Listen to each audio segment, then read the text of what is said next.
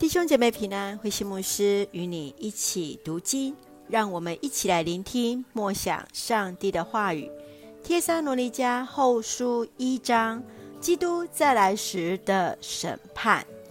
帖撒罗尼迦后书来记述的内容和前书很相近，只是更详细来讨论主再来的主题。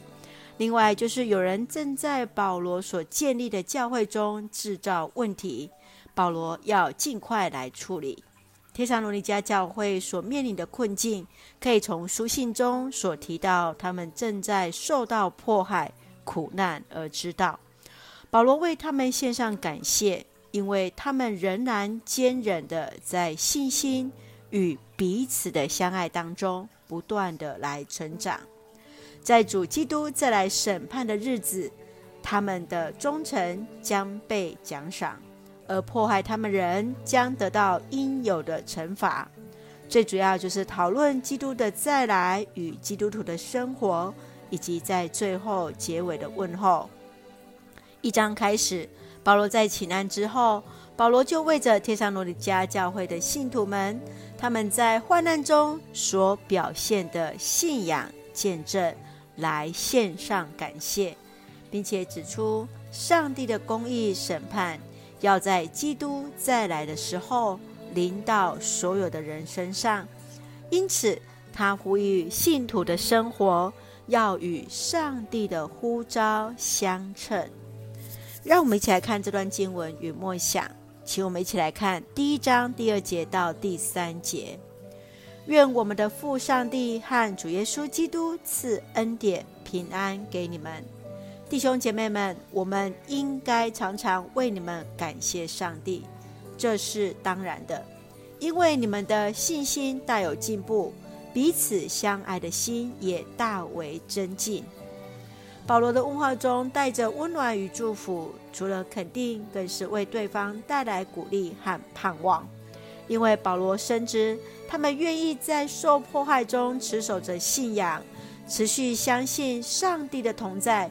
并且也确信他们正走在得救的道路上。保罗为他们来祷告，不要辜负了上帝对他们的呼召。这正是保罗对他们的勉励。从信心的进步、爱心的增进，使上帝的名得夸耀，以及在苦难当中的忍耐，使得他们得以面对基督再来时的审判。